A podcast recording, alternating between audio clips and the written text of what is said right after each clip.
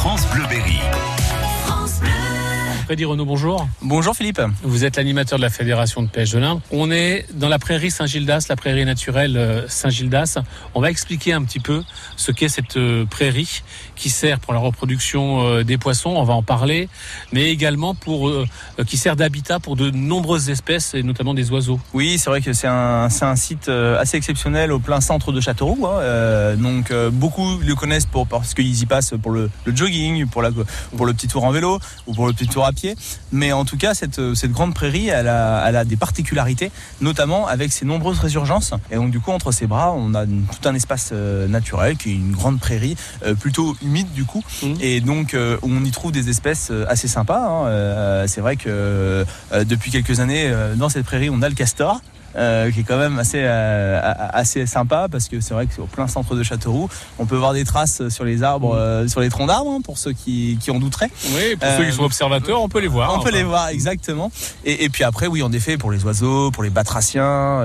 non, c'est un espace, c'est un espace périurbain qui est hyper intéressant. Et c'est vrai que plus ça va, ce sont des petits espaces comme ça de quelques hectares qui sont les plus peuplés et, et qui, parce qu'il y a des efforts de gestion à échelle humaine qui sont, qui peuvent être faits. Et, on on en parlait tout à l'heure. Euh, c'est vrai que euh, ici, euh, il y a eu des, travaux de réouverture un peu du milieu qui ont été faits. Bah oui, par moment, c'est nécessaire de, réouvrir un peu le milieu parce qu'un milieu qui se comble, qui se ferme, et eh ben ça, limite le nombre d'espèces qui peuvent en profiter et c'est un peu dommage.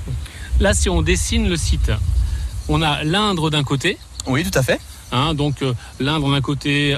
Entre le pont de la préfecture et l'hippodrome. Voilà, on passe en, dessous du parc Balzan, etc.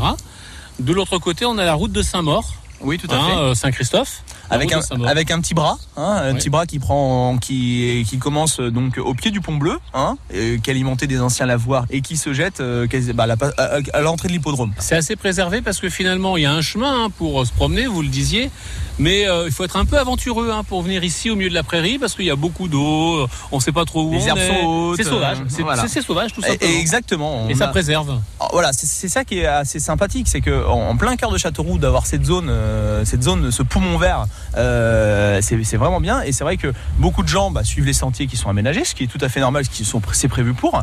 Mais c'est vrai que pour ceux qui ont un peu l'aspect un peu plus aventurier, on peut aller un peu dans cette prairie. Et là, on découvre, c'est vrai, euh, des, endroits très sympas et, euh, à quelques centaines de mètres, à l'œil nu, on peut pas les voir mm. parce que c'est très vert et, c'est une nature qui est laissée un peu normale, avec une gestion un peu tardive, avec des choses qui sont en relation donc avec Indre Nature et autres qui sont qui sont programmées et, et pensées. Bah ça fonctionne plutôt pas mal, on se rend compte.